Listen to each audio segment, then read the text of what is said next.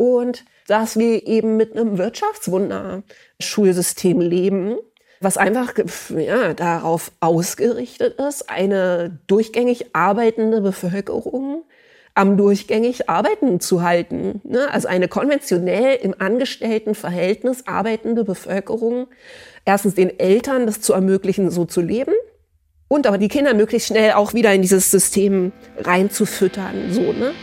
Hey und herzlich willkommen zu einer neuen Folge Die Schule brennt, dem Podcast von SWR 3 und mir, Bob Blume. Das deutsche Schul- und Bildungssystem braucht dringend ein Systemupdate. Aber wo fangen wir an? Was ist besonders wichtig? Und was können wir getrost weglassen? Ich bin Bob Blume, Lehrer, Autor und Bildungsinfluencer. Um zu verstehen, welche Brände gelöscht werden müssen, spreche ich hier mit meinen Gästen über ihre eigene Schulzeit. Heute ist Judith Holofernes zu Gast. Wir kennen sie alle als Frontfrau der Band Wir sind Helden. Doch spätestens seit ihrem Erfolgsroman Die Träume anderer Leute ist klar, dass Judith so viel mehr ist. Als unabhängige Künstlerin beglückt Judith ihre Fans mit ihrer Sprachkunst auf unterschiedlichsten Wegen. Ihre Hingabe zum Lesen und zu Worten verursachte bei ihren Mitschülerinnen und Mitschülern jedoch oftmals Irritation. Generell erforderte die Schulzeit ein hohes Maß an Anpassungsfähigkeit von der häufig kränkelnden Judith an die sie umgebenen robusten Freiburger Cornflakes-Kinder. Prolog. Also was ich mir wünschen würde, wäre eine Folge wie bei Star Wars mit so Tieren, auf denen man durch die Wüste reitet. Und eigentlich wollte ich Judith Holofernes fragen, ob sie das ein bisschen erklären kann. Das möchte ich aber nicht, sondern schicke voraus. Guckt euch das bitte in dem Buch an und dann könnt ihr hinterher beurteilen, ob, ob er auch findet, ähm, dass das ein ganz tolles Bild ist. Also, Warum wollte ich so anfangen? Weil ich habe es gerade im Vorgespräch schon ganz ähm, schon etwas deutlicher gemacht als jetzt. Ich habe dieses Buch von Judith Holofernes, die Träume anderer Leute, ganz, ganz arg gemocht. Judith ist eine Autorin, eine Künstlerin, eine Schriftstellerin und hat vor ganz langer Zeit mal in einer Band gesungen, die, die ganz viele Leute kannten. Wir sind Helden. Wie bezeichnest du dich momentan am liebsten selbst? Ist das auch so ein Mix? Äh, ich glaube, ich bin so ein bisschen dazu gekommen, mich inzwischen tatsächlich einfach als Künstlerin zu bezeichnen, weil das so am meisten Platz lässt ne, für die ganzen Hakenschläge, die mir auch immer einfallen und so, ne, wo ich dann denke, wenn ich mich jetzt als Autorin bezeichne, also natürlich finde ich das schön, weil ich ein Lesemensch bin und immer schon war und mich jetzt so ein bisschen geadelt fühle, wenn Leute mich als Autorin bezeichnen. Aber ich glaube, Künstlerin ist einfach so ein bisschen offener, weil das eben auch zulässt, dass ich irgendwann wieder Musik mache oder irgendwas ganz anderes. Ich meine, in deinem eigenen Podcast, so viel kann ich ja schon mal vorwegschicken, mhm. geht es ja auch um Künstler und Kreativität und zwar aus, aus ganz unterschiedlichen Bereichen.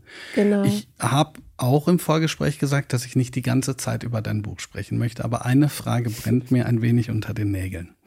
Und zwar heißt das Buch ja die Träume anderer Leute und du wirst da ganz viel schon drüber gesprochen haben, was, was ich mich aber gefragt habe und ich, ich habe ehrlich gesagt nicht nachgeprüft, ob du das an anderer Stelle schon mal beantwortet hast. War es oder ob es im Buch steht. Wenn ja, dann entschuldige ich mich jetzt schon. War es als Gesamtakt, sage ich mal, eine Befreiung, das Buch zu schreiben oder eine Last oder beides? Weil ich habe selber schon gesagt, dass ich das Gefühl hatte, beim Lesen geht man mit dir so durch sehr schwere und schwierige Phasen, aber eben auch durch unglaublich fröhliche, die einen so mitziehen, dass ich, was wirklich selten vorkommt, quasi so mit einem Grinsen im Gesicht eingeschlafen bin. Ja, wie schön. Ja, das ist ein ganz spannender Zeitpunkt sozusagen, um die Frage zu stellen, weil ich ziemlich genau seit, also seit einer Woche das Gefühl habe, dass so dieses Befreiungsgefühl bei mir ankommt. Und das tatsächlich zu schreiben war unheimlich befreiend, also der ganze Akt des Schreibens. Und es hat ehrlich gesagt auch trotz der dunkleren Passagen und so, ne, und der Auseinandersetzung, die da natürlich stattfinden musste, war das ein unheimlich leichter und heller Prozess. Das hat mir einfach total Spaß gemacht. Das Buch dann rauszubringen, war ehrlich gesagt schon nochmal natürlich ein ganz anderer Akt und ich war da irgendwie drauf vorbereitet, aber irgendwie dann auch nicht und war dann so ein bisschen naiv geschockt, davon, wie schwierig ich das fand. Ne? Obwohl das Buch so persönlich ist und vorher alle meine Freunde und mein Mann und so alle gesagt haben, bereite dich darauf vor, das wird schwer. So. Und dann war ich so ein bisschen beleidigt, dass das jetzt schon wieder so schwierig ist. Also für mich, so schwierig ist so viel über mich zu reden, weil ich das Schreiben eben einfacher finde, als dann drüber zu reden. Und weißt du, was jetzt passiert ist? Jetzt habe ich letzte Woche in meinem eigenen Podcast, ne, im Salon Holofernes, mit einer anderen Autorin gesprochen, mit Daniela Dröscher, die dieses total tolle Lügen über meine Mutter geschrieben hat, das auch gerade mhm. überall so gefeiert wird mhm. und so. Ne? Und das ist eben auch ja ein autobiografisches Buch, was ihr unheimlich nahe geht. Ne? Und dann habe ich sie gefragt, weil die hat sozusagen ein Jahr Vorsprung ungefähr, wie es ihr eben damit geht. Und dann hat die gesagt, genau seitdem sie keine Interviews mehr dazu gibt oder kaum noch, ist dieser ja, Vergangenheitswerdungsprozess in irgendeiner Form plötzlich aufgegangen. Dass, das, ne, dass ab dem Moment, das eingetreten ist, was man eigentlich denkt, was damit passiert, nämlich, dass man was auch wirklich in der Vergangenheit lassen kann und das so fertig erzählt ist oder so. Und äh, ja, seit sie das gesagt hat, habe ich das Gefühl, dass das bei mir jetzt auch passiert.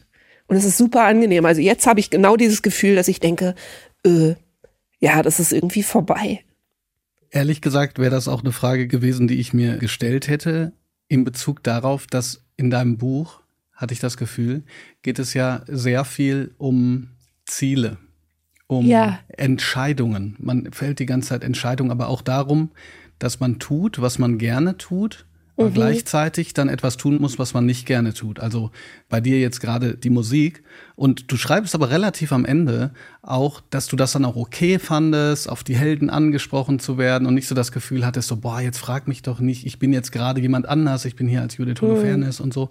Und dann dachte ich aber, irgendwie eine paradoxe Situation. Dann tust du wieder etwas, Absolut. wo du das aufarbeitest, um ja. dann wieder in, ein, in eine Phase zu kommen, wo dann ja doch wieder die, die Leute kommen und was von dir wollen und über dich bestimmen wollen vielleicht oder ja. so, ja? Es hatte was, ehrlich gesagt, beinahe komödiantisches, aber während ich drin gesteckt habe, war es natürlich nicht so lustig. Also es war wirklich, es hatte sowas von so einem Spiegelkabinett. Es war auch darin unheimlich wertvoll, aber es war wie, als hätte ich sozusagen diese drei Jahre, die ich geschrieben habe, nochmal in so einen Mixer gegeben und dann wird das sozusagen nochmal irgendwie durcheinander gemixt und gewirbelt und mir nochmal so rund um die Ohren gehauen. Also auch alles, was da quasi psychologisch bei mir passiert ist in diesem Aufarbeitungsprozess, wird nochmal so in so ein Turbo gesteckt. Das war wirklich eine völlig irre Erfahrung und eher schwierig, aber irgendwie fruchtbar. Weißt du, also ich habe das Gefühl, dass dieser Zeitraum war wie so eine Wachstumsphase, wo man es aber richtig so rumpeln spürt, wo es so, so vor sich hin rappelt. Und jetzt bin ich sehr froh, dass es vorbei ist. Das kann ich nur insofern nachvollziehen, als, das, als ich mein Buch geschrieben habe. Und das ist ja wirklich nicht vergleichbar. Ich meine, das ist ein ganz, ganz kleines bisschen Auseinandersetzung hm. mit mir, aber ist natürlich irgendwie ein Sachbuch. Aber hm. ich habe Folgendes gedacht. Ich dachte, an dem Tag, an dem das Buch rauskommt, passiert irgendwas. Also ja. irgendwas ganz, ähm, es genau. passiert etwas, etwas ganz Erhebendes. Was Magisches. Was ja. Magisches. Ja, ja, genau. Ja, absolut. Also so ein bescheuerter Gedanke. Und dann kommt, also, und ich weiß das noch, also dann kommt das Buch raus und es passiert einfach gar nichts. Mhm. Also es mhm. passiert nichts.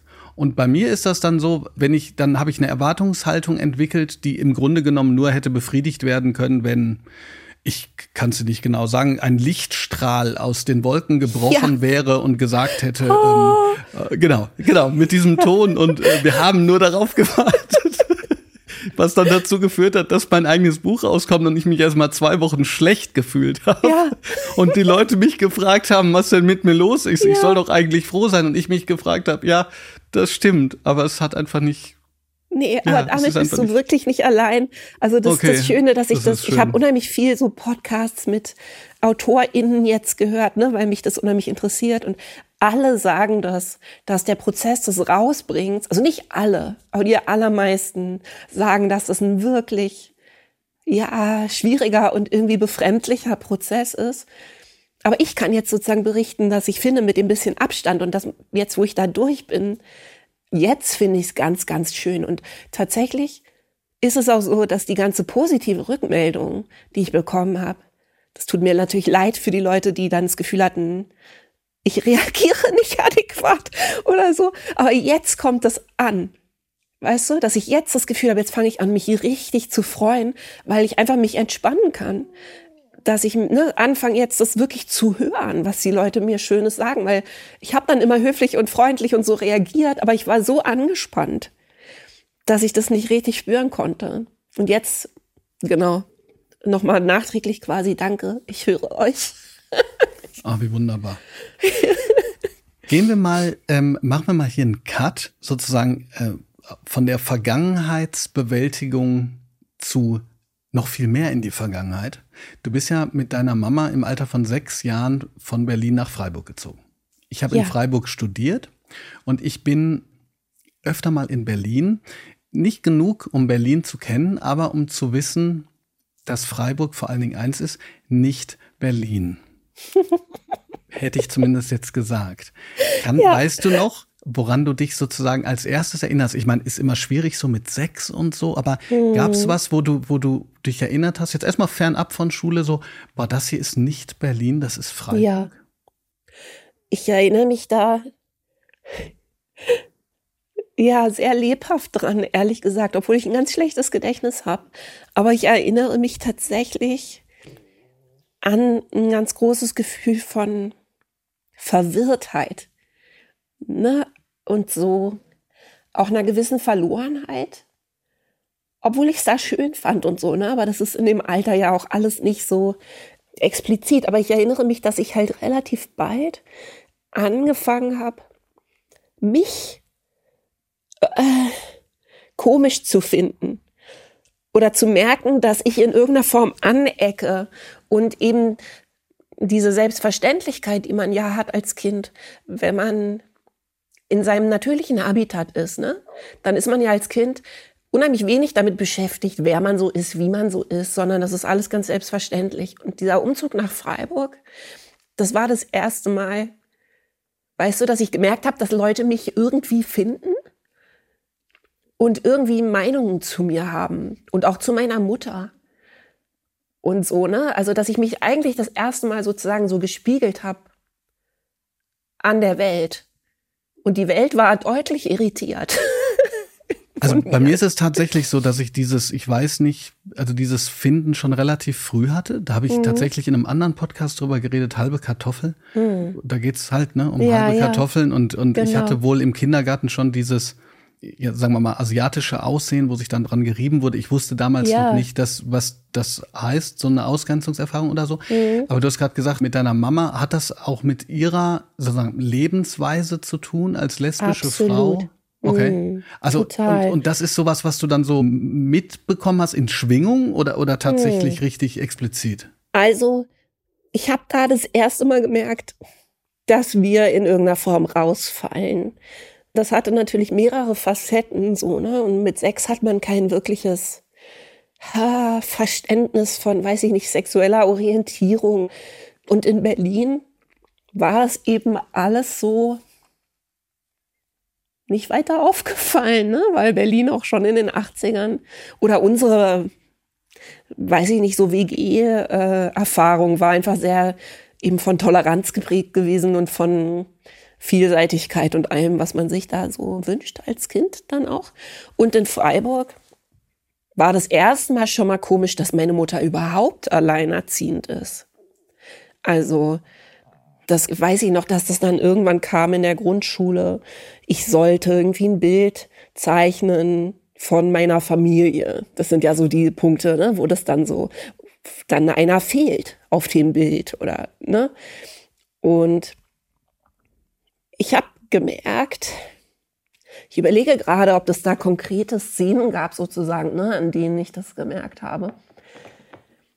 Und ich habe gemerkt, dass die Leute mein Verhalten und irgendwie auch sozusagen überhaupt mich, wie ich rüberkomme, auf meine Mutter beziehen und daraus Schlüsse ziehen auf eben jenen Lebenswandel, ja? Also, dass sie sozusagen, wenn ich Allergien hatte, was ich hatte, total viele, dass sie daraus im Prinzip, das ist natürlich in so einem Kinderkopf nicht so explizit, das habe ich mir natürlich im Nachhinein so erklärt, ne? aber dass ich das Gefühl hatte, im Prinzip stehe ich ein für unser Leben und für meine Mutter. Und alles, was an mir irgendwie komisch ist und auffällig und ähm, ich nicht so ganz gesellschaftskompatibel bin, wird sozusagen vielleicht meiner Mutter angelastet. Und ich glaube, dadurch habe ich unheimlich früh auch irgendwie angefangen zu versuchen, so ganz robust rüberzukommen. Weißt du, so ganz funktionsfähig und fit und so, es gibt nichts zu sehen, bitte gehen Sie vorbei, ich bin topfit, ich will spazieren gehen. Ne? Dabei war ich halt so ein, ja, sensibles kleines Würstchenkind, ne? mit tausend Allergien und habe immer nur gelesen und war wahnsinnig verträumt und tatsächlich teilweise sozusagen kaum überlebensfähig in den Augen von diesen etwas, von diesen Freiburger Eltern, von diesen robusten, gesunden Cornflakes-Kindern, so, ja, mit denen ich da zur Schule gegangen bin, konnte meine eigenen Schuhe noch nicht zubinden und konnte aber wunderbar, konnte wahrscheinlich viel zu viele Fremdworte, war auch suspekt und so, ne? Also ich war einfach suspekt. Und das wurde definitiv, das habe ich einfach gespürt, auf unser unkonventionelles Lebensmodell sozusagen umgerechnet. Ich hätte sehr viele Anschlussfragen. Ich verkneife mir das und mhm. frage das stattdessen viel allgemeiner. Ha, das habe ich mir nicht aufgeschrieben, aber wenn deine Grundschulzeit, ne? Ja. Ein Akkord wäre oder eine Akkordfolge. Ja. Was wäre das dann? Oh. Also ich, ich meine das in dem Sinn, als dass ja. ich, ich, ich krieg, krieg was nicht so richtig zusammen. Oder vielleicht ja. kriege ich es doch zusammen. Aber ich habe auf der einen Seite diese Skizze von mhm. dem Mädchen, das oft krank ist, unkonventionell mhm. lebt. Aber dann hast du gesagt, du hast das aufgebaut, du hast die Fassade aufgebaut. Du hast aber das, was in der Schule gemacht wurde oder erwartet wurde, auch gut geschafft. Also ja. das ist so, das ist so nicht, das ist so nicht so dieses, wow, ja, ich hatte die ganze Zeit, ich hatte eine schwere Schulzeit oder so. Es, nee. ist, es ist nicht, ich, es war total einfach, sondern das ist so, ich weiß auch nicht, so ein. Ja, was ja, ist es? Es ist, so ein, es ist so ein, weißt du, so ein Akkord mit so ganz gespreizten Fingern auf dem Klavier und so ein schräger Jazzakkord, weißt du, so, den ich wahrscheinlich noch nicht mal benennen könnte mit irgendeiner Zwölf drin oder so. Also da ist eine Spannung drin in dem Akkord und ein weiter Spagat, ein Fingerspagat sozusagen. Und aber was ich dazu sagen muss, ist sozusagen, um diesen Akkord greifen zu können, hat es tatsächlich auch ein paar Jahre gedauert. Also ich glaube, die allerersten Grundschuljahre war ich sozusagen einfach, weil ich es noch nicht kapiert hatte, auch deutlich schlechter angepasst als dann später. Weißt du, wie ich meine? Mhm. Also da, da bin ich schon ganz schön rausgefallen. Und ich glaube, als ich dann sozusagen zugegangen bin auf, ähm, auf so die Teenagerzeit, oder vielleicht ab elf, zwölf habe ich, glaube ich, so angefangen, die Regeln zu verstehen. Ne? Oder also schmerzhaft. Und diese Unschuld verloren, mit der man halt einfach als Kind, Kind dann einfach so ist, wie man ist, ne? sondern habe dann angefangen zu beobachten, was sind denn hier die Regeln und wie kann ich denn so tun, als Ne, wie kann ich das denn spielen oder so? Ich habe das Gefühl, dass ich das tatsächlich bis zum Ende meiner Schulzeit nur mit großer Mühe hingekriegt habe. Ich habe sehr gut hingekriegt, aber unter großen Verlusten. Weißt du? Da muss ich unbedingt nachfragen, was die großen Verluste sind, mhm. wenn ich das darf. Also ich glaube, ich habe eine unheimliche Anpassungsleistung einfach vollbracht. Also es kam ja dann erschwerend sozusagen dazu, dass ich unheimlich gut in der Schule war. Und ich habe so viel gelesen, weißt du, das hat natürlich aber mein Vokabular irgendwie erweitert. Dann fanden mich alle komisch, weil ich immer komische Wörter benutze und noch nicht gelernt hatte, dass man das besser nicht überall macht, sondern sich irgendwie anpasst und ich habe das immer noch nicht gelernt. Also ich kann das nee, so nachvollziehen. Ich habe das auch immer noch nicht gelernt, aber jetzt habe ich einfach behaupte ich einfach so, dass ich so bin und und das wird dir halt abgenommen. So jetzt wird mir das irgendwie abgenommen. Aber die Anpassungsleistung war, glaube ich, dass ich und das war dann auch die Anstrengung. Natürlich wollte, dass mich trotzdem alle lieb haben. Ne? Und dann war ich unheimlich gut in der Schule ich war, glaube ich, kein Streber so, ne? Aber natürlich, also weil ich inzwischen sagen würde, Streber definiere ich so, dass wenn man wirklich absichtsvoll manipuliert um oder so. Ne? Also ich versuche das jetzt manchmal meinen Kindern zu erklären, warum ich das Wort so scheiße finde. Ich war einfach ehrlich gesagt interessiert und manchmal war das, was die Lehrer zu sagen hatten, auch ein bisschen das Spannendste, was im Raum passiert ist. Weißt du? Also mich ich hat das einfach, ah. ah, mich hat's einfach interessiert und dann war der Französischlehrer zum Beispiel vielleicht irgendwie ein Arschloch, aber der konnte das gut. Und wenigstens konnte der was und hatte was zu erzählen und war irgendwie interessant. Und das heißt, manchmal war ich dann auch einfach an den Lehrern interessiert oder einfach in einem Maß, wie man das als Teenager oder als Kind nicht sein darf, irgendwie offen und interessiert an dem, was Lehrer zu sagen hatten, weil es für mich, sorry, aber irgendwie die intellektuell stimulierendste Person gerade im Raum war. Gleichzeitig wollte ich aber natürlich, dass alle mich mögen, die Jungs mich mögen, wollte nicht rausfallen, wollte nicht auffallen, und dann war ich auch noch, also ich weiß nicht, ob wir jetzt zu doll nach vorne springen, aber ich war natürlich in einer Schule, die ich mir selber ausgesucht hatte. Und das war auch eine ganz gute Entscheidung. Ich war auf einer Gesamtschule und das war sozusagen von dem Sozio-Milieu eine unheimlich gute Entscheidung. Und ich glaube, es war auch ein Instinkt. Ich habe mir die selber ausgesucht. Ich weiß noch, mit zehn oder elf habe ich selber gesagt, ich will dahin. Es war ein unheimlich weiter Schulweg. Ich wollte das. Und zwar, weil da halt die ganzen Hippie-Kinder waren. So, ne? Und in wo, meiner wo, Klasse. Wo war die nochmal genau? Die war in Haslach. Mhm. Mm, also 40 Minuten Schulweg, so aus der Innenstadt.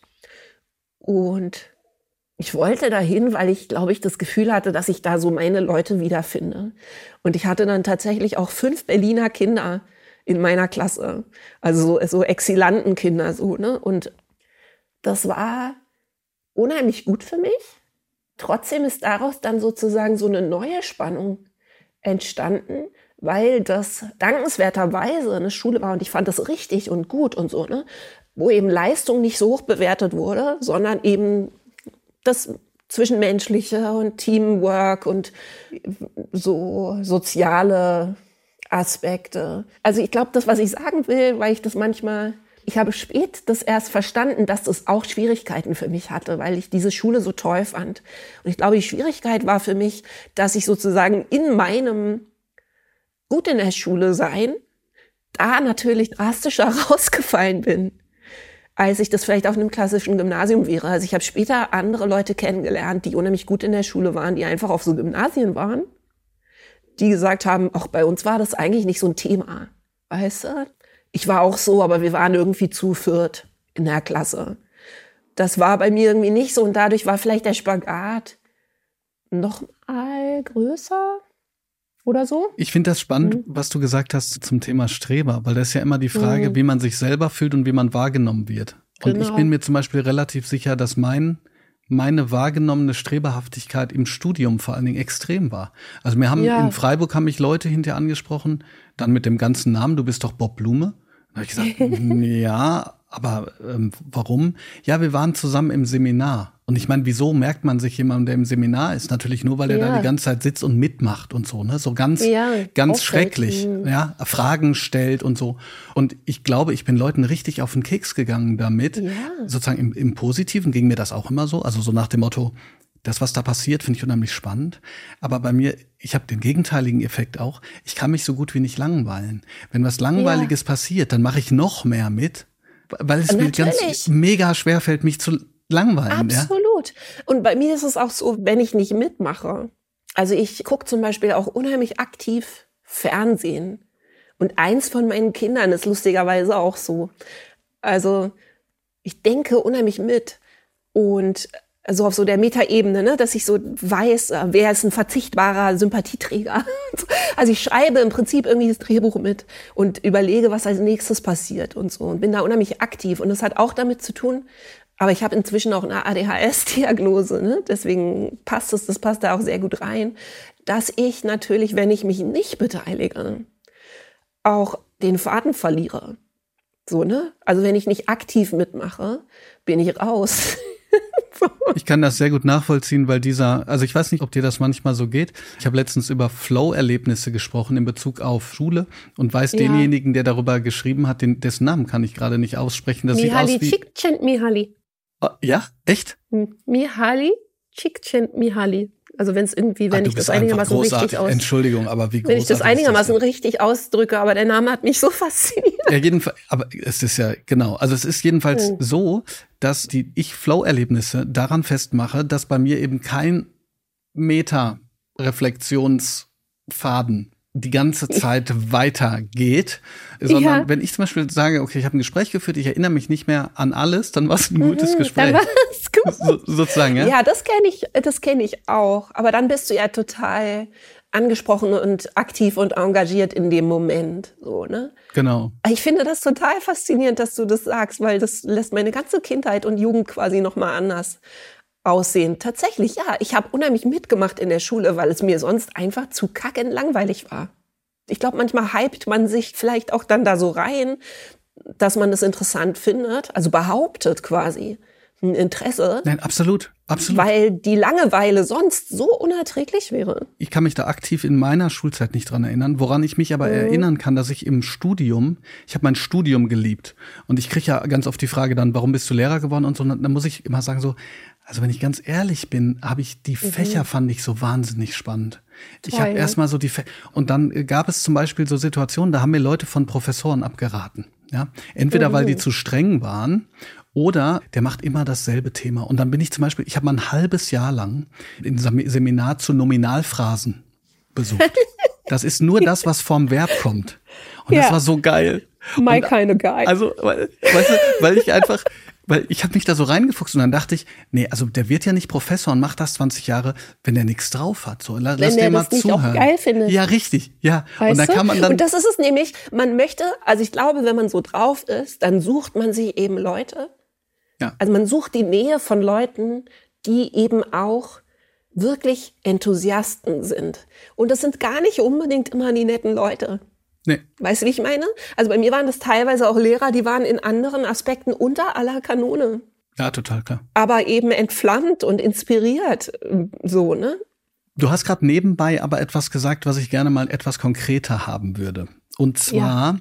also zwei Sachen. Erstens, ich fände es total interessant, mal so deinen Schulweg richtig mitzugehen. Mhm. Und wenn wir dann da sind, mhm. äh, und was machst du, wenn du sozusagen dann aus der Bahn steigst? Und mhm. wo gehst du hin? Und Wen grüßt Dann du? Dann habe ich meine Schultasche im Bus vergessen. Ja? So jemand, mhm. weil du, weil du vor dich hingeträumt hast und, ähm, und an drei ja, Sachen erst gleichzeitig die Bushaltestelle verpasst mhm. und dann panisch aus. Also erst war ich drei Stationen zu weit gefahren. Dann habe ich gemerkt, dass ich meine Schultasche im Bus vergessen hatte. Also es war eigentlich eine Verkettung, aber weil ich im Bus gelesen hatte. Und gefrü gefrühstückt? Also warte, jetzt bin ich schon wieder gesprungen. Also, ich habe mit meiner Mutter gefrühstückt. Mhm manchmal noch mit meiner Freundin Shaila, mit, ähm, mit der haben wir teilweise zusammen gewohnt. Und Shaila war genau so ein Space Cadet, sagt man ja so schön, äh, wie ich. Das heißt, wir saßen dann da und haben quasi unsere Frühstücksgabeln zur Stirn geführt, ja, weil wir irgendwie so völlig neben der Spur noch waren. Dann bin ich in den ersten Jahren eben mit dem Bus gefahren und habe irgendwie aus dem Fenster geguckt oder gelesen und wirklich, also gerne die Haltestelle verpasst. Ich musste irgendwie auch noch umsteigen. Also am Anfang war das immer mit großer Anspannung verbunden, dass ich da überhaupt irgendwie ankomme. Hattest du irgendwann mal einen Walkman dabei? Gute Frage. Also später, als ich angefangen habe, mich wirklich für Musik zu interessieren, bin ich dann mit dem Fahrrad gefahren. Und zwar, weil meine Mutter, also ich war damals eben so ein ganz schönes Montagsmodell schon ne, und äh, unheimlich viel krank. Und irgendwann hat meine Mutter, das kommt ja auch im Buch vor, dann gesagt, du, wenn du das ernst meinst mit der Musikerinnenkarriere, dann solltest du mal gucken, dass du irgendwie robuster wirst. Weil, damit hatte sie natürlich total recht, dieser Beruf einem eine große Robustheit abverlangt, die ich bis zum Schluss natürlich nicht wirklich hatte. Aber das habe ich mir so zu Herzen genommen. Und ich glaube, da war ich vielleicht 14 oder so, dass ich ab da dann immer mit dem Fahrrad gefahren bin und zwar wirklich auch im tiefsten Winter. Und dann so an der Dreisam entlang, also an diesem Fluss, da über verschneite kleine Wege, weiß ich noch, ziemlich prekär, irgendwie bis in die Schule gefahren bin. Ohne Walkman. Was mich gerade wundert, also das mit dem Walkman habe ich auch deshalb gefragt, weil ich, weil meine Anschlussfrage gewesen wäre, ob du das kennst, dass man dann weil ich meine, das zu kennen. Also ich bin ja immer mit dem Zug gefahren von Bochum nach Hagen. Also ich ah. hatte eine Stunde Schulweg. Mhm. Und wenn man, irgendwann gab es den, den Walkman, den hat man dann so reingemacht. Und dann habe ich mich so in die Landschaft reingeträumt. Ja. Und dann hatte ich das sozusagen wie in so Filmen. Ich weiß nicht, es gibt so Filme, so amerikanische, wo dann der Zug fährt und man sieht den Protagonisten da sitzen, wie er ja. sozusagen über sich selbst reflektiert. Und ich weiß nicht, ob erst, ob sozusagen diese Reflexion zuerst war oder der Film, wo man sich dann sieht. Aber jedenfalls sitzt man dann da und träumt sich so in die Landschaft rein und fühlt sich plötzlich wie in einer Rolle von einem Film, den man selber nicht ja. beeinflussen kann. Okay. Also so habe ich mich immer gefühlt später, wenn ich okay. Walkman gehört habe. Also natürlich hatte ich einen Walkman und natürlich war ich, hatte ich immer den Soundtrack laufen zu meiner hochmelancholischen Protagonist fährt durch einsame Landschaften-Szene in meinem Kopf. Nur auf dem Schulweg nicht, weil ich da dann eben im Fahrrad gefahren bin. Mit 14 hast du auch zum ersten Mal Geld als Musikerin verdient. Das heißt, du hast sozusagen die Toilette mhm. verlassen, ja. auf der du ja auch gespielt hast. Ich kann das total nachvollziehen. Ja. Ich habe in Freiburger. Das müssen wir erklären, dass meine Mutter mir das auf der, auf der Toilette sitzend beigebracht hat, weil die Akustik so schön das war. Das ist großartig. Mhm. Bei mir war es zum Beispiel so, ich war einer von den komischen Leuten, die die Gitarre mit zur Party genommen haben und sich dann in den Hausflur von mehrstöckigen Häusern gesetzt haben und Coldplay gesungen. Ich finde es ja. sehr unangenehm, darüber zu sprechen. Aber jedenfalls. ich habe meine Gitarre auch zu Partys mitgenommen. Ich habe auch bei jeder, weißt du, so Baggersee ja, ja. Übernachtung natürlich. An der Dreisam äh, natürlich auch. Ja, sicher. Absolut, genau. Ich habe gegen die Dreisam geübt, laut genug zu singen. Hm. Also ich habe mich an diesen kleinen Wasserfall da gesetzt, der so lärmt und habe dann versucht, den zu übertönen, weil man ja laut sein muss bei der Straßenmusik, weißt du? Und jedenfalls kommt dann die Bahn an, du steigst aus. Ja. Dann kam so zumindest in der Mittelstufe dann noch mal so ein spannender Moment, weil dann musste ich von der Bushaltestelle eben in mein Gebäude. Die Schule war relativ rough. Da gab es so eine gewisse Spannung, Grundspannung, weil da waren diese ganzen Akademikerkinder die eben aus politischen Gründen sozusagen da waren. Und wir fanden es alle auch ganz toll, dass das so gemischt ist und so. Aber waren eben auch unheimlich viele Kinder aus den umliegenden Plattenbauten. Und da gab es dann schon auch soziale Spannungen auf jeden Fall. Ich finde das immer noch ganz toll, weil ich das Gefühl habe, viel mehr als meine Freunde, die auf Gymnasien gegangen sind, habe ich wirklich einfach ein breiteres, ja, breiteren Ausschnitt von Realität irgendwie so mitgekriegt, unterschiedlichere Freunde gehabt mit unterschiedlicheren Hintergründen und so. Ne? Es war einfach, das war super. Aber es gab halt tatsächlich auch irgendwie so kleine Schlägertypen und Typinnen, die einander abgefangen haben. Und es gab so eine kleine Brücke, über die man rüber musste, was natürlich ne, für Leute, die gerne Wegzoll fordern, eine perfekte Voraussetzung ist. Und man musste dann immer über diese kleine Brücke, um da reinzukommen. Und dann gab's noch mal so ein Nadelöhr an den Schließfächern, also ein bisschen wie in so amerikanischen Filmen, ne, dass du an dein Schließfach musst.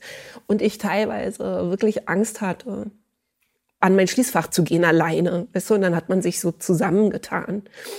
Und ich war so ein bisschen, dadurch, dass ich eben das mit der Anpassung auch immer nur so teilweise hingekriegt habe und auch nur teilweise probiert habe, das ist das Lustige, weißt du, es war teilweise war ich einfach nur ein Vollfreak und hatte irgendwie auch überhaupt kein Problem damit, das zu zeigen. Also ich bin von, ich glaube, zwölf bis 15 mit einem riesigen Hut in die Schule gegangen und hatte kurze Haare, gefärbte und habe ja nicht viel Hehl daraus gemacht, dass ich irgendwie.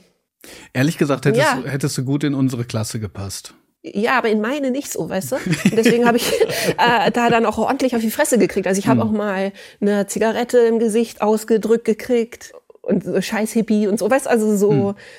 Ich finde das unheimlich interessant bei Kindern und bei Teenagern, äh, wenn ich da an mich zurückdenke, wie gespalten man da manchmal ist, ne? Wie man in manchen Bereichen versucht, unheimlich sich anzupassen und in anderen entweder die Skills nicht hat oder es nicht probiert, aber dann auf jeden Fall, wenn ich jetzt zurückgucke, dann denke ich, du armes Ding, wenn du angepasst sein wolltest, warum hast du dich nicht einfach ein bisschen anders angezogen? Ja, das denke ich aber auch. Also beziehungsweise nicht, warum hast du dich anders angezogen, sondern ich, ich lese und bereite vor und sehe sozusagen erst das Knabenhafte, die knabenhafte Judith Holofernes, die aber auch so ein ja. bisschen schon raussticht. Dann haut bei dir die Pubertät sowas von rein, irgendwie, ja. du bist anders als alle deine Freund Freundinnen auch, ja. dann gehst du auch noch raus und bist interessiert und kriegst auf die Fresse. Ich denke die ganze Zeit so, warum hat sich nicht zerhauen? Also warum, oder machen wir es mal anders. Ah, vielleicht ist das die bessere Frage. Was hat dir denn Halt gegeben? Du hattest ja einen sehr guten Freund auch noch, ne? Mhm. War das dann auch jemand, wo du so sagen konntest, so, ey, ich Du meinst so Boyfriend, Freund? Nee, ich dachte, du hättest so einen sehr guten Freund gehabt, einen schwulen besten Freund. Ach so, ja, gelesen? genau, das war, das kam zuerst. Ah, ja. Der war tatsächlich ein großer Halt, ja. Also erstens ganz kurz, es hat mich auch irgendwie zerhauen. Mhm. Weißt du, also, ich bin dann einfach irgendwann unheimlich viel krank geworden. Also ich war ja eh schon jetzt nicht so eben die robusteste. Und als ich dann auf dieser neuen Schule war, die auch einfach unheimlich groß war, da gab es eine Orientierungsstufe, eine Mittelstufe und eine Oberstufe. Und es war ein riesiger, so brutalistischer Betonklotz mit wahrscheinlich noch Asbest überall drin und so. Ne? Also ein riesiges, ziemlich harsches Gebäude. Und es war alles unheimlich komplex, weißt du? So, dass ich das Gefühl hatte, dieses ganze Sozialgefüge, die ganzen Kinder und die Lehrer und was wer von wem denkt und wie man sich jetzt benehmen muss, es hat mich unheimlich überfordert. Auf jeden Fall kann ich sagen, dass sich das dann zugespitzt hat, dass ich einfach so oft und so gründlich krank geworden bin, dass ich Überraschung einfach große Teile der Zeit nicht in die Schule gehen konnte. Also ich war dann in der Schule und ich war auch gut in der Schule und so, aber das war schon ein Problem. Ich habe teilweise, glaube ich, 40 Prozent der Unterrichtszeit verpasst und hatte immer, weißt du, aber so richtig so Angina, die auch nicht wieder weggegangen ist und war so richtig, richtig krank. Das war jetzt nicht die allergesündeste Coping-Strategie, aber tatsächlich, ja, ich habe dann tolle Freunde gehabt. Ich habe eben diesen schwulen besten Freund gehabt, Yves, der auch unheimlich kreativ war und genauso gerne gesungen hat wie ich und wunderschön gesungen hat und getanzt. Also der, der war auch Tänzer, also auch richtig so, ne? Der wäre beinahe Tänzer geworden. Das war dann für mich so ein bisschen so Fame-mäßig, weißt du, dass ich so das andere Kind gefunden hatte, was auch so, was auch so ist. Und ja, noch so ein paar andere, weißt du? Also ich habe dann so meine Freunde gefunden.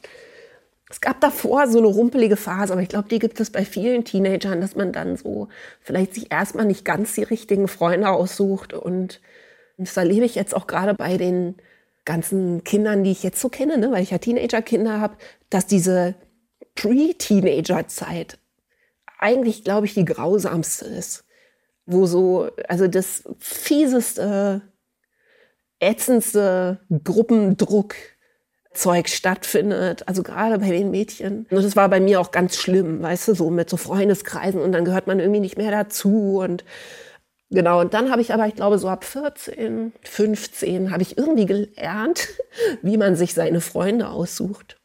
Weißt du, dass man nicht mit jedem befreundet sein muss, mit dem man irgendwie so zufällig zusammengeschmissen wurde. Harter Cut. Dieser Podcast hat so verschiedene Kategorien. Manche sind einfacher, manche sind schwerer. Ich gebe dir nur die schweren. Deine Schulzeit in einem Song. Das ist gar nicht so schwer, wenn ich was machen darf, was man eigentlich nicht machen darf, nämlich einen eigenen Song nehmen. Natürlich darf man das machen. ich habe tatsächlich meine Schulzeit in einem Wir sind Helden Song verarbeitet. Und das ist The Geek Shall Inherit the Earth, heißt er. Der ist auf, der ist auf so und so, auf dem dritten Wir sind Helden Album. Und was mich total freut, ist es tatsächlich der Song, der sich am meisten tätowiert wird. Also es ist der Song, wo am allermeisten immer noch Leute in irgendwelchen Signierschlangen kommen und mir ihren Arm zeigen und dann steht da, ähm, du musst hier nicht dazugehören, aber such dir, was zu dir gehört. Das ist der Song. Es ist gleichzeitig unheimlich schön und natürlich für mich ein bisschen unangenehm, das nicht zu wissen. Ich, ich, ich, entschuldige mich hiermit offiziell. Nein, das muss man überhaupt nicht wissen, aber ich finde das sehr schön. Also viele Leute wissen, glaube ich, auch nicht, dass das meine eigene Schulzeit ist, die okay. in diesem Song steckt, weil der im Prinzip ist der ja so ein Spiel mit diesen amerikanischen Highschool-Filmen, weißt du, oder so Coming-of-Age-Geschichten, wo immer das nerdige Mädchen plötzlich total schön wird, weil sie ihre Brille abgezogen hat. Ich, ich muss weißt ich, ich, ich weiß. Und zwar, ich weiß. Und weißt warum ich das weiß? Mhm. Ich war in der Highschool, in der amerikanischen Highschool. Mhm. Als Schüler? Als Schüler, genau, mit 16. Ja. Und als ich da hingekommen bin, wurde ich vielleicht anderthalb, zwei Monate komplett ignoriert. Also wirklich ja. komplett ignoriert. Und dann gab's ein Casting für Baseball. Und ich war uh. im Baseball natürlich super scheiße. Also wirklich richtig schlecht. Das heißt, das war ein richtiges Casting. Ne? Da, da war dann der Trainer, der hieß Bob. Mhm. Und der hat dann den, den Ball dahin geschlagen und man musste den fangen. Und ich habe keinen einzigen Ball gefangen. Aber haben alle gesagt, komm jetzt hier, äh, the German guy, jetzt lass den nochmal. Den in ja? Ruhe. Ja. Jetzt, jetzt mhm. lass den da reingehen. So. Und dann bin ich in den Baseballverein gekommen und am nächsten Tag war ich ein Superstar. Am oh, nächsten ja, Tag klar. war, ja, aber das, das war mir, ich war sowas von überfordert. Da sind dann Leute, da, da haben sie, also wirklich anderthalb Monate ignorieren, zwei Monate ich ungefähr, ne? Und dann komme ich zur Schule, diesen ersten Tag nach diesem Baseball-Casting, und es bildet ja. sich eine Traube von Mädchen um mich herum und stellt mir solche Witzig. unironischen Fragen wie How come you're so beautiful? Und ich dachte, was, was ist denn jetzt passiert? Was ist denn hier los? Was ist?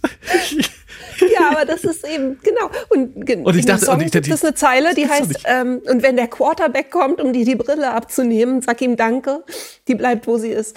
Also genau, genau das ist dieser Song. Witzig, ich musste gerade also auch um dieses, dass eben diese die Sportler dann immer so ja. äh, ne, die sozialen. Ich musste gerade an äh, Casper äh, denken. Ich musste gerade an Casper denken. Und wenn der Quarterback kommt und dir die Brille wegzieht, dann sagt dir, diese Welt ist perfekt. Perfekt. Nein, okay. Ja. Pass auf. Okay. Ich, ich habe, es ploppen gerade Erinnerungen auf, die, die ich hier, hier äh, oh. äh, wirklich nicht zum Besten geben kann. Das ist dann im Nachgespräch. Aber das ist doch schön für den sehr. kleinen Bob, oder? Das, das ist, ist doch sehr. schön, dass du dann noch ein Baseballstar und konntest du es dann? Hast nein, dann nein, ah, nein, nein, nein. Also ich, ich wusste, ich wusste auch nicht. Also ich war im rechten, ich jetzt weiß ich gar nicht mehr, wie das hieß, Outfield, genau. Rechtes Outfield. Das kann man sich so vorstellen. Das ist da, wo der Ball so gut wie nie hinkommt logischerweise, ja. weil das okay. ganz weit weg ist und eben ganz rechts. Hm. Also da muss man den Ball schon echt blöd treffen. Einmal ja. ist er in meine Richtung äh, geflogen bei dem Spiel, wo ich dann auch drin war. Ich nehme mal an, dass wir sehr geführt haben. Und da habe ich ihn natürlich dann auch nicht gefangen. Die waren trotzdem nett. Und äh, äh, gut, ich, ich könnte da sehr lange drüber sprechen. Ich mache das nicht. Pass auf. Die nächste Kategorie. Kiss, Mary, Kill. Philosophie, Politik, Deutsch. Kiss, Mary oder Kill. Was machst du mit welchem? Ah, du hast bestimmt gar keins zum Killen. uh, schwierig. Uh, also wenn ich an Schulfächer denke, ja, dann Kiss, Philosophie, mhm. Mary offensichtlich Deutsch, weil habe ich ja irgendwie geheiratet. Ähm, und Kill, Politik, weil mich das in der Schule noch nicht interessiert hat. So wie es da unterrichtet wurde, keine Ahnung. Ja. Mal unabhängig von der Musik sind natürlich viele Wir sind Held-Songs und vieles von dem, was du auch geschrieben hast. Übrigens im Buch auch. Du legst Wörter auf die Goldwaage. War das deinem mhm. Deutschlehrer klar? Also hat er irgendwie mal so verlauten lassen, Judith, das, Entschuldigung, das war wieder genial?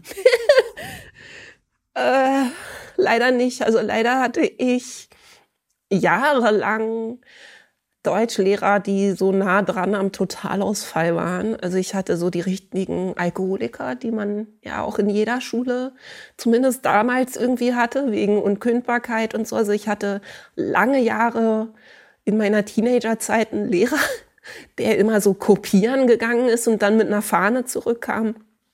Mhm, da ging nicht so viel. Das tut, mir, das tut mir so leid irgendwie. Das war sehr schade. Und ich meine, das war sehr schade. Also die Lehrerin, die mich dann so mh, mm, Captain, my Captain mäßig entflammt hat, war tatsächlich meine Musiklehrerin. Da habe ich großes Glück gehabt. Die hat mich, glaube ich, sehr besehen.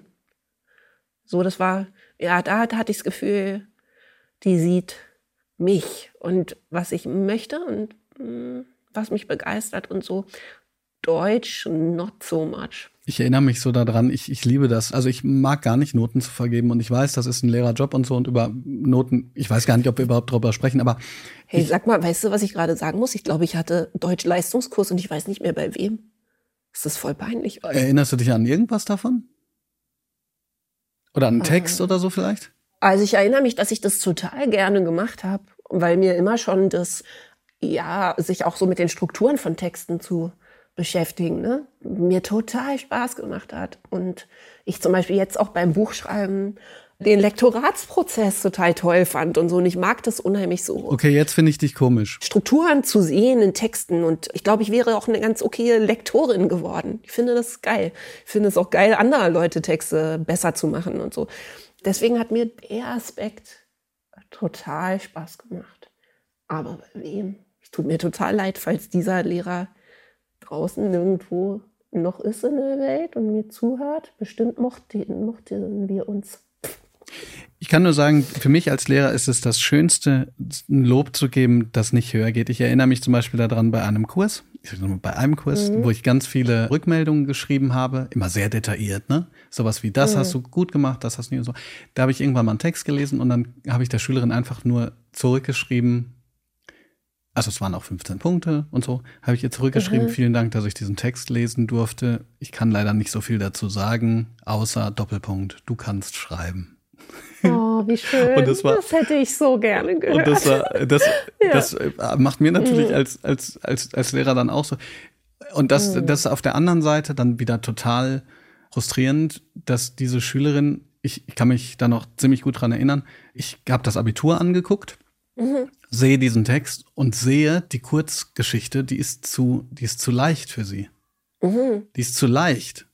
Die hat gedacht, da muss irgendwas kaputt sein oder also irgendwie gibt es da eine Metaebene. Der Text ist.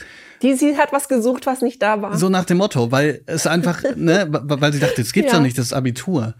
Und dann ist sie sozusagen gar nicht so gut rausgekommen, wie sie es eigentlich, mm. eigentlich verdient hätte. Und das nervt mich dann so.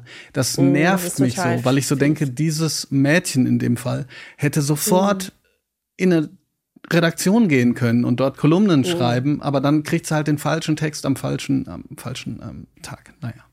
Ja, fies. Wo wir über Lehrer Das ist ja das äh, Problem von eben diesem Prüfungswesen und hm. überhaupt. Ne? Wo, wir, wo wir über Lehrer sprechen. Ich weiß, der ein oder andere wird mich jetzt dafür nicht mögen, aber doch, ich zitiere Richard David Precht, der in seinem Buch Anna, die Schule und der liebe Gott sagt, das Lehramtsstudium müsste eigentlich einem Kunststudium gleichen, da gute hm. LehrerInnen oder Lehrerinnen und Lehrer Künstler seien. Siehst du das ja, so? Ja, das ist doch schön. Ähm ja, sie müssen ja unheimlich vieles gleichzeitig sein. Ne? Also sie müssen KünstlerInnen sein und Sozialpädagogen und Coaches. Ich würde mir wünschen, dass mehr Lehrer noch und Lehrerinnen sich als Coachinnen begreifen könnten, aber das geht dann wiederum nicht, weil dafür sind die Klassen viel zu groß und so. Ne? Also ich glaube, Lehrer müssen wirklich unheimlich viele Sachen gleichzeitig sein und haben so schlechte Bedingungen dafür. Dann gehen ja auch so viele kaputt. Aber natürlich, ja, wäre das schön, wenn da sozusagen so ein bisschen künstlerischeres Spielbein auch drin wäre. Und das finde ich dann wiederum auch so schade oft, dass da so wenig Spielraum drin ist. Weil um Künstlerin sein zu können, müsste man ja sehr viel mehr Entscheidungsfreiheit auch haben. Weißt du? Also wenn man jetzt sagen würde, es hätte einen künstlerischen Ansatz und du würdest sagen, was habe ich sozusagen für ein Gegenüber? Wie können wir im Prinzip zusammen Musik machen? Wie können wir zusammen spielen? Wie können wir zusammen was Tolles entstehen lassen? Also eine Klasse oder einzelne Schülerin oder so. Dann geht das nicht, wenn du dich an einen Lehrplan so eng halten musst und der so vollgestopft ist, dass da keine Luft ist zum Atmen, um zu sagen, eben diese eine Schülerin hier die müsste eigentlich ganz dringend mal, weiß ich nicht, eine Woche lang nur Filme gucken und dann darüber schreiben. Vor allen Dingen, du hast es gerade aber äh, schon gesagt, das würde beinhalten, dass man das Ziel nicht kennt. Ja. Ne? Also wenn man, wenn man künstlerisch tätig ist, dann weiß man manchmal so ein ungefähres Ziel. Ja. Aber das ist jetzt nicht so, dass Kultusministerium sagen würde, lieber Herr Blume, wir haben hier Zuschriften bekommen von den Eltern, aber wir finden das okay, dass sie so ein ungefähres, so ein ungefähres Ja. Ziel haben. Genau, und das wäre dann ja eher, wenn man jetzt sozusagen bei diesem Malen bleibt, bei so einem Künstlerbegriff, dann wäre das halt Malen nach Zahlen. Ja. Also du tust so, als wäre es irgendwie künstlerisch, aber du weißt genau, wie das Bild aussehen muss, wenn es fertig ist. Wir verlassen so ein bisschen deine eigene Schulzeit und Kindheit und gehen so ein bisschen in dieses größere Bildungssystem. Weißt du was? Eigentlich müsste man irgendwann auch mal neue Wörter erfinden, finde ich manchmal. Ich meine, Bildungssystem geht noch, aber d- d- das ist alles so, ah, so trocken und Kompetenz und was weiß ich. Jedenfalls, Ja. ähm, du hast in deinem eigenen Podcast mit dem Bildungsjournalisten Bent Freiwald gesprochen. Heißt der Bent Freiwald? Ja. ja doch. Bent Freiwald. Genau, Mhm. von Krautreporter. Kannst du dich daran erinnern, ob da was hängen geblieben ist, wo du so dachtest, wow, das, das finde ich besonders wichtig. Das ist was, wo man mehr drüber sprechen müsste noch? Da fällt es mir jetzt schwer, was rauszupicken, weil ich das alles so interessant fand ne? und weil das Thema Bildung, Bildungspolitik mich sozusagen schon so lange interessiert. Ne? Also es ist Auch schon vor deinen Kindern? Das ist eine gute Frage, ehrlich gesagt. Und ich mich manchmal auch frage, wie viel davon wohl übrig bleibt von diesem Interesse, wenn meine eigenen Kinder aus der Schule raus sind. Ne? Also ob so ein bisschen aus der Not heraus geschieht. Aber ich glaube, dadurch, dass meine eigene Schulzeit für mich auch teilweise so toll und teilweise so schwierig war, hat das Thema mich schon immer interessiert. Und ich glaube, dass ich eben auf der einen Seite auch so begeistert bin für und da, da fehlt schon wieder das Wort. Ich bin ja nicht begeistert für Bildung, so, ne? Aber ich bin begeistert Lernen? für Lernen, genau. Ich bin einfach sehr, sehr begeisterungsfähig für Lernen und für das Vermitteln von Welt, so, ne? Und, und Fähigkeiten und so. Und daraus entsteht aber natürlich dann auch so ein Schmerz, ne? wenn das sich an der Realität bricht. Also ich bin auf der einen Seite ganz großer Fan von vom Lernen und auf der anderen Seite so frustriert dann oft von den Realitäten, dass das Thema mich, glaube ich, ehrlich gesagt schon vorher interessiert hat. Ja, also um das äh, zu beantworten und wahrscheinlich auch noch länger interessieren wird, weil es ist so spannend. Also, weißt du, es gibt so viele Sachen. Das habe ich auch mit Bent dann im Podcast besprochen. Es gibt so viele Sachen, wo man denkt, es liegt so doll auf der Hand was passieren müsste. Und mit Band habe ich ja hauptsächlich darüber gesprochen, warum es nicht passiert. Ne? Also warum diese ganzen Sachen, von denen man das weiß, also wo es einfach so und so viel Forschung dazu gibt, äh, zum Beispiel der frühe Beginn der Schule. Ne? Da gibt es eben handfeste Forschung dazu, was für Probleme man lösen könnte, wenn die Schule überall nur eine Stunde später anfangen würde. Ne? Da gibt's diesen einen tollen TED-Talk, weiß nicht mehr von wem, aber von so einer Schlafforscherin, was das alles mit den Jugendlichen macht. Dieser Schlafmangel, der durch die Schule entsteht und das in irgendeinem Bundesstaat, wo sie das geändert haben, sind, glaube ich, also Teenage Pregnancies sind runtergegangen um, weiß ich nicht, 30 Prozent. Selbstmorde sind runtergegangen. Depressionen sind runtergegangen. Es war total augenfällig. Und sowas, weißt du, da bin ich einfach vielleicht zu nonkonformistisch erzogen oder zu idealistisch oder so, aber das halte ich kaum aus. Also ich kann das kaum ertragen. Und wenn ich dann meine eigenen Kinder immer mitten in der Nacht wecken muss und irgendwie dieses System quasi implementieren muss, was ich so falsch finde, das fällt mir einfach sehr schwer. So, und mit Band habe ich mich dann hauptsächlich darüber unterhalten, warum das so ist. Also, dass diese Sachen sich nicht ändern, obwohl man das weiß. Und ich glaube, das, was am meisten hängen geblieben ist, was er mir erklärt hat, das hatte ich schon geahnt, ja, aber in der Drastik war es mir nicht klar gewesen, ist, dass unser Schulsystem eben im Prinzip in den 60er Jahren das letzte Mal fundamental gestaltet wurde und dass wir eben mit einem Wirtschaftswunder-Schulsystem leben, was einfach ja, darauf ausgerichtet ist, eine durchgängig arbeitende Bevölkerung am durchgängig Arbeiten zu halten. Ne? Also eine konventionell im Angestelltenverhältnis arbeitende Bevölkerung, erstens den Eltern das zu ermöglichen, so zu leben Und aber die Kinder möglichst schnell auch wieder in dieses System reinzufüttern, so, ne? Und natürlich wusste ich das irgendwie, aber in dieser Klarheit hatte mir das noch niemand so erklärt und das fand ich natürlich erhellend und niederschmetternd. Ist, ist dieses Interesse fürs Bildungssystem eigentlich auch der Grund, warum, warum wir aufeinander gestoßen sind? Weil Klar. ehrlich gesagt, ich hatte ja so einen Fanboy-Moment, äh, muss ich jetzt halt zugeben, dass ich so gesehen habe, da hat jemand, da hat komisch, da hat jemand kommentiert, der sich auch Judith Holofernes nennt. Und dann dachte ich, okay, das, das bist ja wirklich du. Kannst du, kannst dich daran erinnern? Hast du da aktiv ja. nachgesucht? Hast du irgendwie so ein Hashtag Bildung gesucht? Oder wie, wie, wie kommt sowas? Ganz ehrlich, ich glaube, dass Bent Freiwald ähm, deinen Kanal mir empfohlen hat oder gefragt hat, ob ich dich schon kenne. Ach, das kann sogar sein. Also ich bin mir nicht ganz sicher, aber natürlich, ich habe immer danach gesucht, nach also ich glaube, das war so, dass ich erst eben diese ganze, sagen wir mal, kritische Sicht auf Bildung, ah, ich finde das immer so schwer, weil ich finde, es wäre schön, das irgendwie formulieren zu können, so dass es konstruktiver ist. Ne? Total. Aber so, ich, ich habe das eigentlich ursprünglich eben in ganz viel so amerikanischen Kontexten, TED Talks und Büchern und so äh, Schlafforschungsbüchern von Matthew Walker und so alles schon gefunden und irgendwie dachte ich, wer, wer guckt sich das denn in Deutschland eigentlich gründlich an, weißt du? und dann warst du das. Okay, das ist jetzt total lieb. Ich, ähm, ich lächle das weg. Wäre das auch das, wo du ansetzen würdest? Ich meine, das ist ja oft so eine Frage, ne? mhm. ne? Für diejenigen, die Bildung, beziehungsweise das Bildungssystem, ja nicht Bildung selber, gebildet sein oder Bildung ist ja. Ist auch schon so schrecklich, weil das halt, eigentlich ist da das schon drin. Man bildet, also man meißelt im Prinzip diesen arbeitsfähigen Menschen, der dann wunderbar in dieses System passt. Also ich finde, Bilden hat schon sowas Überformendes. Eigentlich. Vor allen Dingen finde ich das schwierig, weil also ich lese gerade viel, ich habe erst El Mafalani gelesen, Aladdin hm. El Mafalani, dann Genau. Der ist natürlich auch noch übrigens ganz weit oben auf meiner ganz Liste.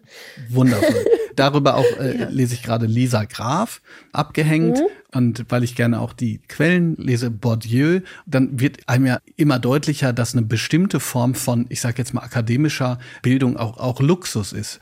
Ein, ein Luxus. Sorry, das ist mein Hund. Psst. Psst, Lupi. Also ich würde mir ja wünschen, dass her. der Hund, den man jetzt gerade gehört ja. hat, nicht rausgeschnitten hm. wird. Komm mal her, Lupita. Ist das ja auch eine Form von Luxus. Aber jedenfalls, was ich eigentlich sagen wollte, wenn wir hm. über Lernen sprechen, und das finde ich mega gut. Talking of TED Talks, mhm. ich, ich habe ja selber einen TED Talk gehalten, wo es ums Lernen ging und auch nicht um das mhm. Bildungssystem. Aber ja. was wäre das, was du verändern würdest? Wäre es tatsächlich diese Schlafgeschichte? Sagen wir mal, Judith Holofernes. Du meinst, wenn ich mir nur eine Sache aussuchen ja, genau. könnte? Leider kann man ja mhm. immer auch nicht sagen, du bist einen Tag Kultusministerin, mhm. weil als Kultusminister kannst du ja auch nicht alles bestimmen. Aber sagen wir mal, du bist mhm. einen Tag ach, eine gute Fee des Bildungssystems. Wo willst du ansetzen? Super interessante Frage, weil ich mich das tatsächlich auch schon gefragt habe, weil ich ja immer mal wieder drüber nachdenke, ob ich meinen ganzen sagen wir mal, sehr emotionalen Aktivismus man noch irgendwie ein bisschen sinnvoller bündeln könnte und dann tatsächlich auch ernsthaft drüber nachdenken, ob ich mich nicht einmal so richtig hinter ein Thema klemmen sollte. Ich habe über dieses Thema mit dem späteren Schuleanfang neulich mit meiner besten Freundin, die Lehrerin ist, gesprochen. Und da sind wir auf einen ganz interessanten Punkt gekommen, nämlich auf eine Wurzel davon, warum das nicht geht. Also ich habe die auch gefragt warum geht das nicht? Und dann meinte sie, naja, dann sind die armen Kinder ja noch länger in der Schule. Und dann habe ich gefragt, warum? Naja, weil wir ja trotzdem den Stoff unterbringen müssen. Und dann habe ich gedacht, warum? Und dann bin ich nämlich über dieses Warum, warum, warum eigentlich dahin gekommen, dass natürlich das Wurzelproblem, um das man sich eigentlich noch viel eher kümmern müsste, ist natürlich die Überfrachtung der Schulzeit. Also die inhaltliche Überfrachtung und Überlastung der Kinder und der Lehrpläne. Das heißt, eigentlich, wenn ich einen Tag mal eben mit leichter Hand das alles äh, reformieren könnte, dann würde ich sagen, was wir übrigens auch alle schon längst wissen, ja, dass diese Sicht von Schule, dass man alles wissen, was diese Kinder jemals lernen können, in diese armseligen, äh, im besten Fall 13 Jahre irgendwie reinstopfen müssen und danach kann leider niemand jemals wieder was lernen das ist ja komplett vorbei. Also wenn es jemals gestimmt hat, ist es jetzt erst recht vorbei. Alle lernen immer weiter. Man muss den Kindern nicht alles in 13 Jahren beibringen. Man muss sie nicht mit allem breiten Wissen der Welt vollstopfen, sondern man muss ihnen im Prinzip irgendwie beibringen, wie man sich in der Welt bewegt, wie man Sachen lernt, wie man Sachen überprüft, wie man Quellen überprüft, wie man Projekte strukturiert, wie man sich strukturiert, wie man irgendwie Ziele verfolgt, die einem wichtig sind. Und meinetwegen noch irgendwie ein bisschen Grundwissen, ja, und lesen und schreiben schadet auch nichts, ja, und ein bisschen Mathe meinetwegen auch. Aber dieser Vollständigkeitsanspruch, der ist ja vollkommen überholt.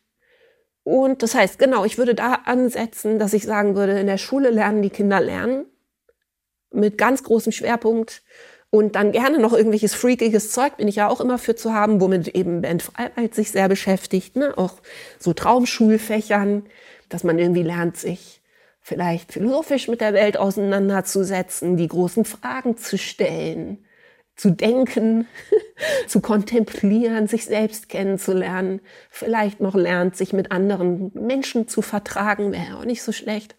Ne? Also so ein bisschen so Life Skills, ja. Und gut ist, das heißt, man könnte die Schule später anfangen und müsste einfach verdammte Hacke sehr viel weniger Schule haben. So und keine Hausaufgaben. Ich habe gerade ganz viel genickt. Du hast einmal sogar die Hände hochgerissen. Du hast ich habe die Hände hochgerissen. hochgerissen. Ja, ja, ich habe die Fäuste hochgerissen, weil dieser, weil dieser Vollständigkeitsanspruch, dieses riesige Panorama, das sowieso ja ist ja sowieso trotzdem zu wenig, ist ja immer zu wenig. Irgendein Professor, ja. der irgendwo sitzt, weiß ja trotzdem noch.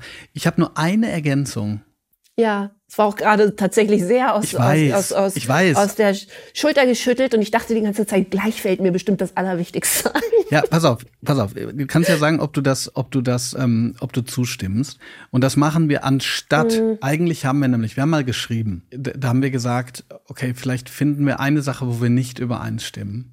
Ja, ähm, damit wir uns nicht die ganze Zeit nur high-fiven. Das genau. hat mich nämlich geunkt, dass das äh, genau. äh, ja, passieren würde. Mhm. Genau. Aber ich finde das jetzt viel schöner. Pass auf, sag mal, ob du, ob du zustimmst. Und zwar, wir gehen ja ganz oft von bestimmten Dingen aus, die Voraussetzungen sind, die aber nicht Voraussetzungen sind, weil es unterschiedliche soziale Kontexte gibt und so. Ne? Deshalb ja. ist mein Plädoyer ja auch immer, das Lernen muss in die Schule. Und ich habe bemerkt, dass zumindest viele Probleme damit haben zu verstehen, was ich meine, wenn ich sage, das Lernen muss ins Zentrum. Aber da geht's halt um Beziehungsarbeit, um mhm. gemeinsames Lernen und so weiter und eben nicht um, ich sage jetzt mal ganz blöd, und natürlich gibt's auch Schulen, die, die nicht so sind, aber es geht ja, halt klar. nicht mehr um Instruktionsphasen. So, aber da, für mich ja. ist mittlerweile das Allerwichtigste, dass man, wenn man aus der Schule rauskommt, weiterhin Lust hat zu lernen.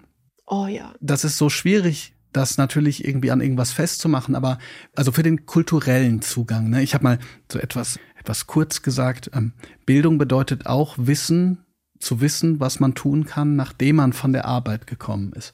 Das heißt, das ist kein Zwang. Äh, man natürlich kann man Playstation, ich spiele auch Playstation und und guck Netflix oder so, aber ich kann ich kann, ja. ich kann auch Gitarre spielen, also ich kann nicht so gut Gitarre spielen, aber ich kann auch Gitarre spielen, ich kann auch singen, ich kann Buch lesen und Gedichte. Ja. Und diese Lernlust ist also die ist was persönliches, die ist was kulturelles. Ja.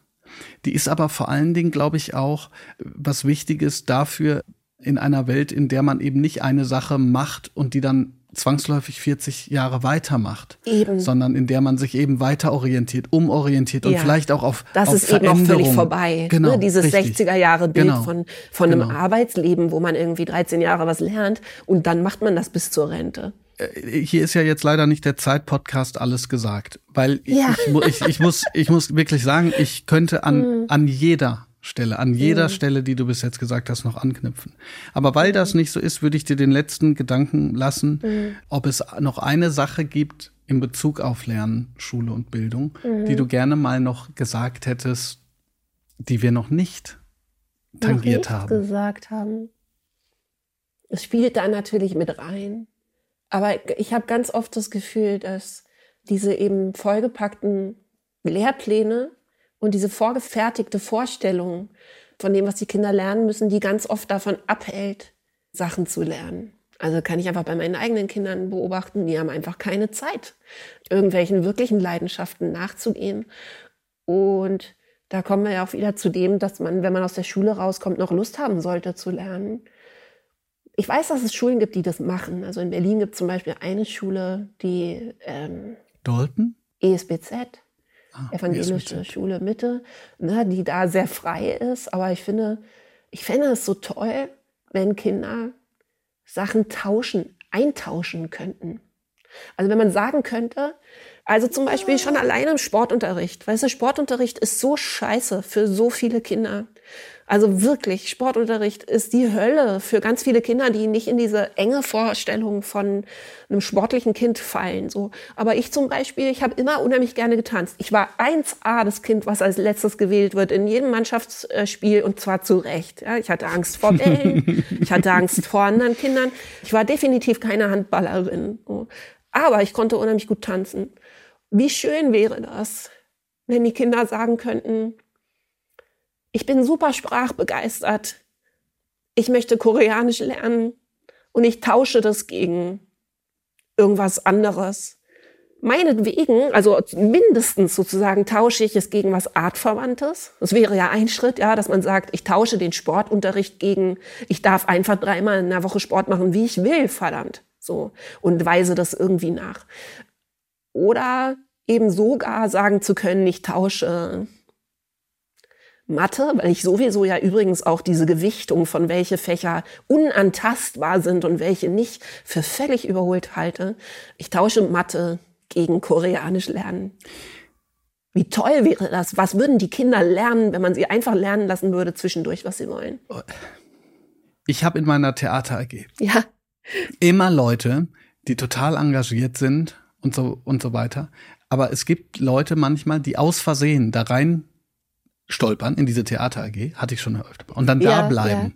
Das heißt, die wussten vorher noch nicht, wie erfüllend sie das finden. Ja. Und ich finde, ähm, das sind aber Leute, die nicht nur engagiert sind, sondern natürlich in gewisser Weise auch nochmal extra Zeit aufopfern. Mhm. Und da denke ich, hey, Fies. eigentlich sollte man für sowas, wie du es gesagt hast, dieses Eintauschen, das finde ich so super, ne? Ja. Sollte man sagen, so, ich mache jetzt Theater und wir haben das den ganzen Tag gemacht, also und ich engagiere mich da Mhm. und ich bringe auch Leistung, kommen immer alle mit Leistung, Leistung, Leistung. Das ist auch Leistung, nicht alles, man braucht nicht Ja. für alles nur so.